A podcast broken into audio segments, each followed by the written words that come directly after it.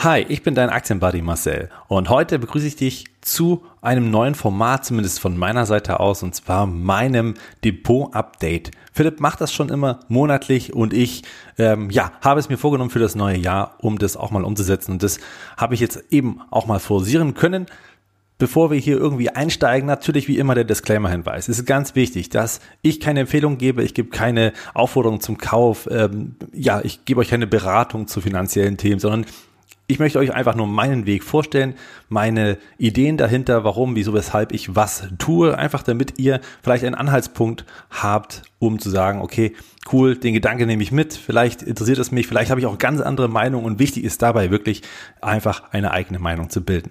Ja, also nicht hinterherlaufen, sondern genau das machen, was ihr für richtig haltet, womit ihr euch wohlfühlt und am besten euch breit und sicher aufstellt.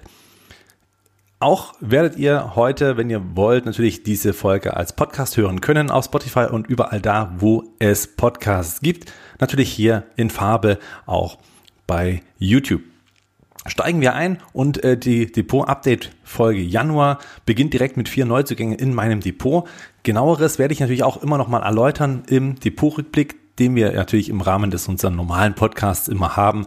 Ähm, ja, da werde ich natürlich nochmal ganz genau drauf eingehen und auch mit Philipp darüber diskutieren, wieso, weshalb ich was gekauft, verkauft und so weiter und so fort habe.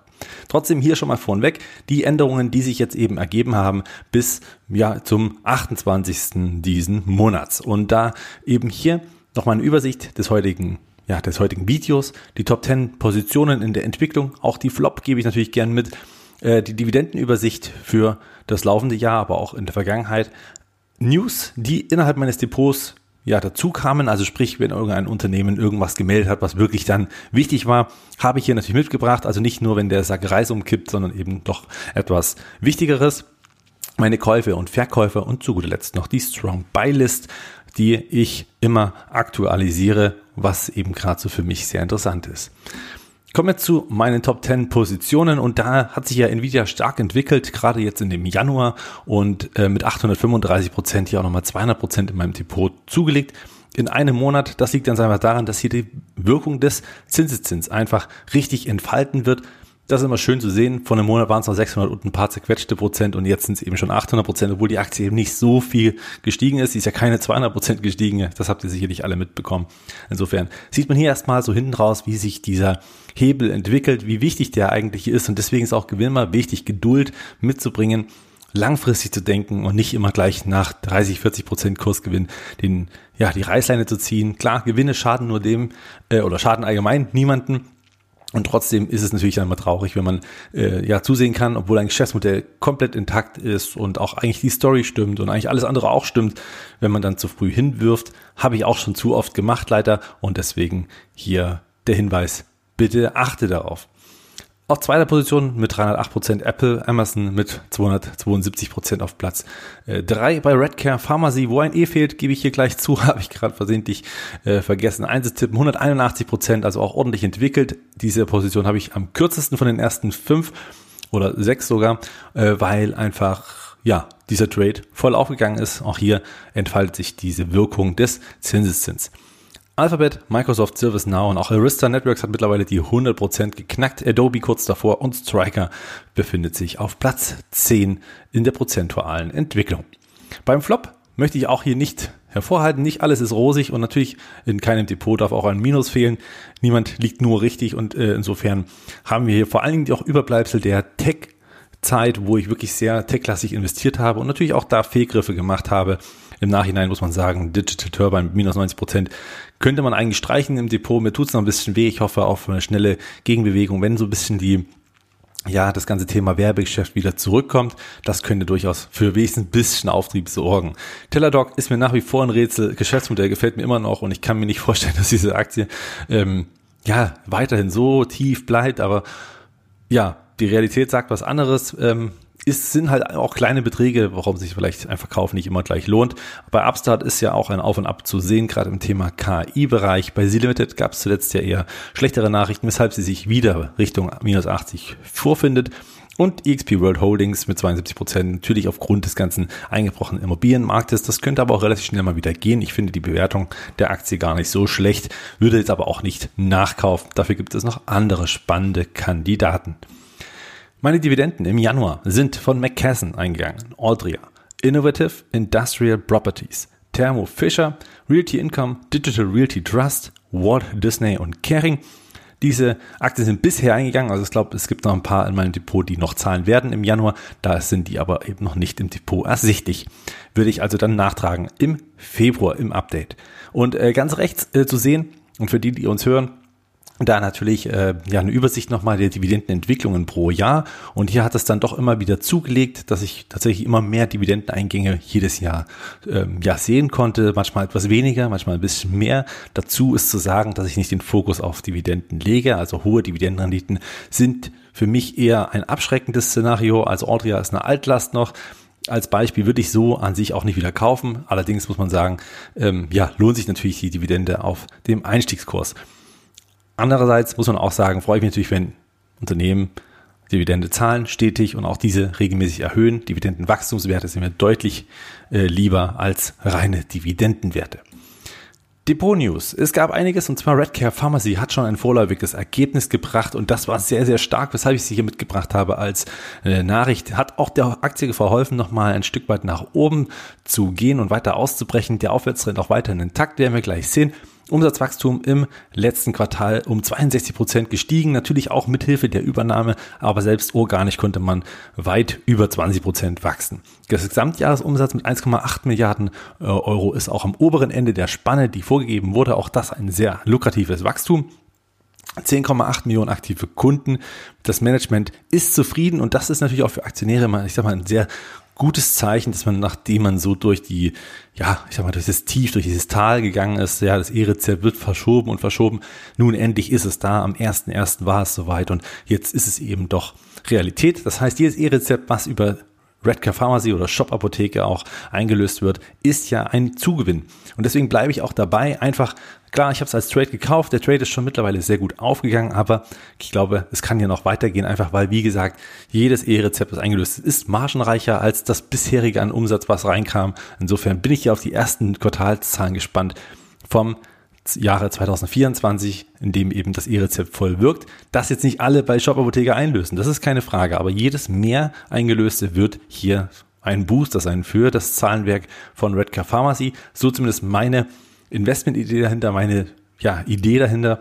Und äh, die Aktie wollte ich ja eigentlich bis 160 Euro je Aktie halten. Aktuell steht es bei 131,90. Der Weg ist also nicht mehr weit. Dann werde ich entscheiden, ob ich vielleicht einen Teil rausnehme oder einfach ähm, ja, laufen lasse oder meinen Einsatz rausnehmen. Das habe ich noch nicht entschieden. Man muss auch nicht immer alles schon vorher in Stein meißeln. Äh, hier nochmal der Chart. Wir sehen es. Seitdem ich eingestiegen bin, ist die Aktie doch ordentlich gelaufen. Ich hatte sie damals wirklich gekauft, weil ich dachte mir, gut, äh, ziemlich gering bewertet. Dazu noch die Fantasie des E-Rezepts. Irgendwann wird's ja kommen. Und tatsächlich waren die Zahlen ja auch so nicht so schlecht. Also man konnte zumindest äh, operativ gut arbeiten, wenn man das wollte. Und der CEO war auch bei OMR im Podcast damals und hat eigentlich von sehr guten Aussichten gesprochen.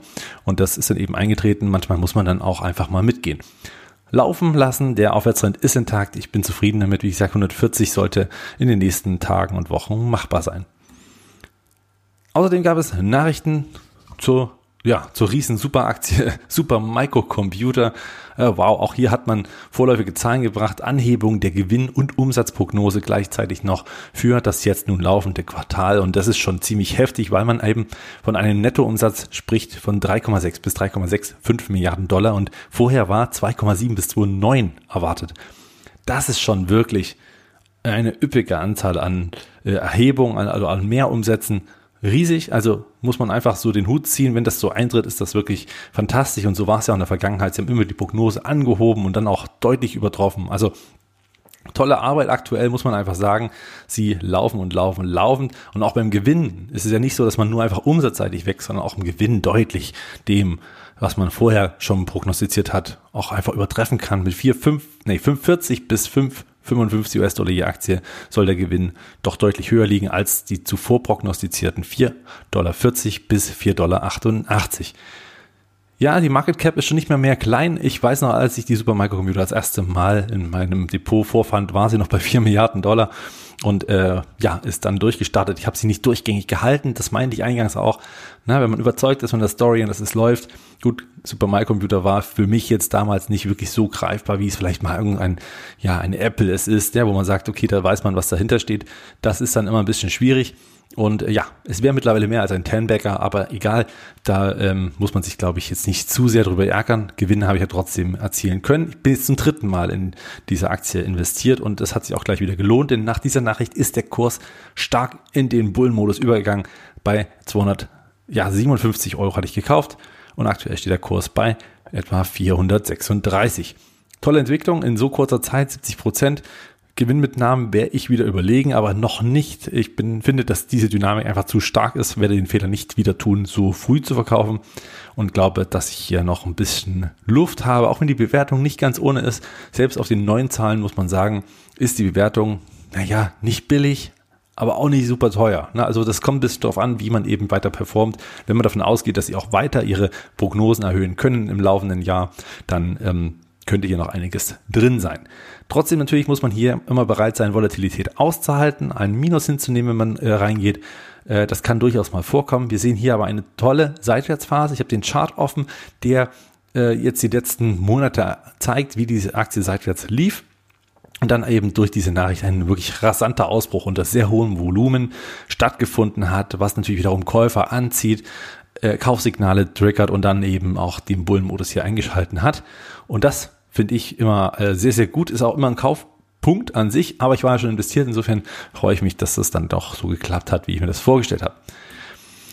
Dann kommen wir zu den Käufen in diesem Januar und ähm, da habe ich mich schon mal ganz oder relativ frühzeitig, vielleicht einen Ticken zu früh für Solar Edge entschieden.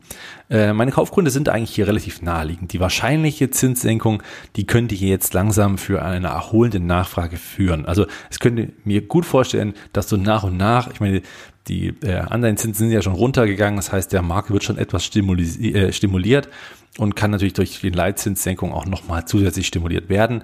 Solar Edge und Enphase Energy sind sehr stark unter Druck gekommen, einfach weil die Zinsen zu stark gestiegen sind.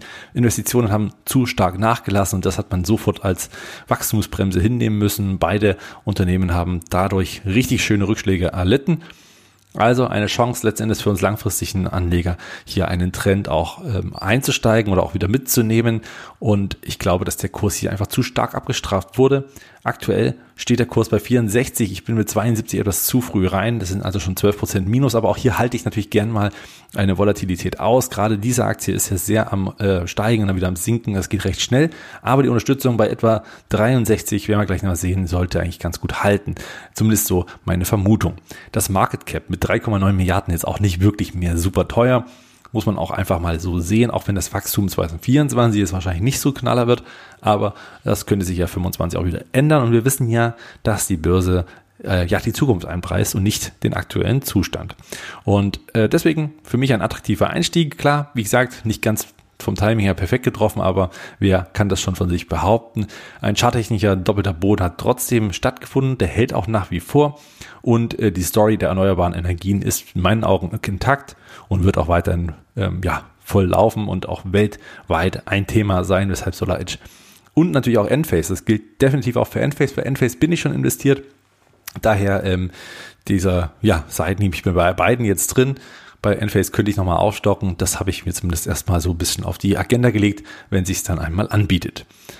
Ähm, ja, Solar Edge werde ich auch erstmal als mittelfristigen Trade sehen, wenn die Aktie mir wieder ja, ein bisschen zu teuer erscheint, kann ich ja auch schnell mal Gewinne mitnehmen, ist für mich nicht unbedingt die Aktie zum Buy and Hold. Dafür würde ich tatsächlich eher Enphase Energy im Depot behalten. Ähm, ja, zum Kurs nochmal. Hier sehen Sie hier, der doppelte Boden hat, also ist auch stattgefunden, hält auch noch nach wie vor. Und äh, es ging zwar einen Ticken weiter runter, aber das hat dann eben diesen, ähm, ja, am 2.11. den Handelstag, ich sag mal, nochmal herausgenommen.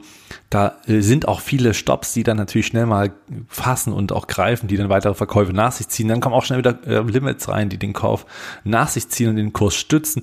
All das äh, ist sehr volatil auf diesem Niveau, aber hier ist natürlich auch eine hohe Chance, wenn die Aktie relativ schnell mal wieder in Richtung 100 geht, ist ja auch schon viel gemacht, einfach weil hier die Aktie so stark brutal runtergekommen ist, wie wir es eben hier auch sehen im Chart, im längerfristigen, dass es eben ein starker Abverkauf war, nachdem sie ihre Prognose ja nicht nur kassiert, sondern wirklich äh, entsetzlich gesenkt haben. Kommen wir zum nächsten Kauf, das ist äh, Synopsis.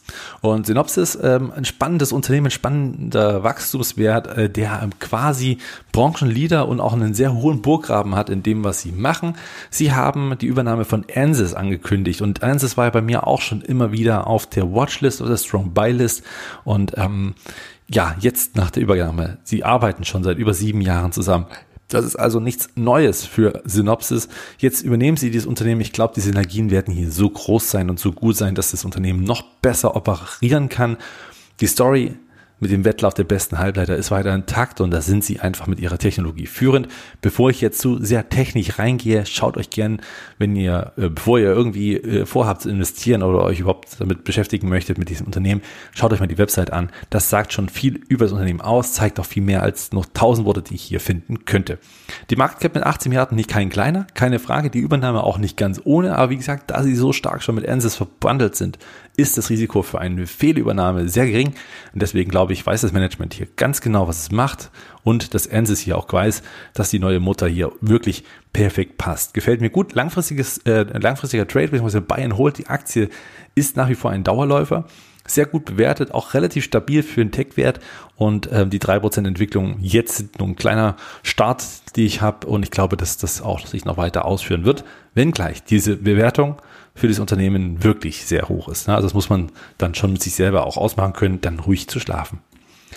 Nochmal zum Kurs. Wir sehen, der Aufwärtstrend ist intakt seit, naja, April, Mai, Juni, so im Sommer, als der Ausbruch kam, der Quartalszahlen im letzten Jahr, ist die Aktie dann schön in den Bullenmodus übergegangen. Seitdem aber auch immer volatil. Das heißt, wenn man versehentlich mal weiter oben einsteigt, kann es sein, dass man mal doch ein Stück weit äh, Verluste hinnehmen muss, kurzfristig, also Buchverluste. Und der Kurs kam eben runter nach der Ankündigung der Ansys-Übernahme, weil natürlich auch hier einiges an Verwässerung stattfindet. Aber ich glaube, dass der langfristige Weg mit dieser Übernahme schon viel, viel sinniger ist, als das nicht zu tun. Insofern freue ich mich, dass ich bald beide im Depot habe. Außerdem ein Kauf noch der äh, etwas spekulativen Art. Wer den letzten Podcast letzten Freitag schon gehört hat, die Folge 224, der würde schon wissen, war also hat schon mal was davon gehört von Symbotic, ein Unternehmen, welches mal als Back an die Börse gekommen ist vor nicht allzu langer Zeit. Und ich finde das Geschäftsmodell wirklich spannend. Ich hatte es da schon im Podcast gesagt, dass sie eben automatisierte Lager- und Logistiklösungen finden und nicht nur die Robotik selber stellen, sondern eben auch die Künstliche Intelligenz, die Software auch mit gleich liefern. Und das ist natürlich super, weil man eben nicht ja irgendwelche Differenzen hat oder Ineffizienzen zwischen der Hard- und der Software. Das gefällt mir wirklich gut und die großen Kunden, die hier schon Kunde sind bei Symbotic, wie Walmart, äh, ja auch Costco ist glaube ich mit dabei und noch viele, viele mehr, die sind zufrieden und haben natürlich hier nicht nur eine Effizienzsteigerung in der Logistik, sondern auch natürlich gleichzeitig Kosteneinsparungen. Sie entgegnen dem Thema eben auch der ja, Personal oder des Personalmangels. Und das sind natürlich gute Gründe, die ich hier mitgebracht habe, für mich zumindest, dass man eben gerade auch die Digitalisierung hier mitspielen könnte mit diesem Unternehmen in dem Bereich der Logistik. Fachkräftemangel ist auch in den USA ein Thema. Ja? Also wenn man da eben gar kein Personal anstellen muss, ist es wahrscheinlich besser, vor allem weil es ja eh relativ stupide Aufgaben sind meistens und vor allen Dingen auch gerade KI kann hier natürlich zur Effizienzsteigerung sehr stark helfen.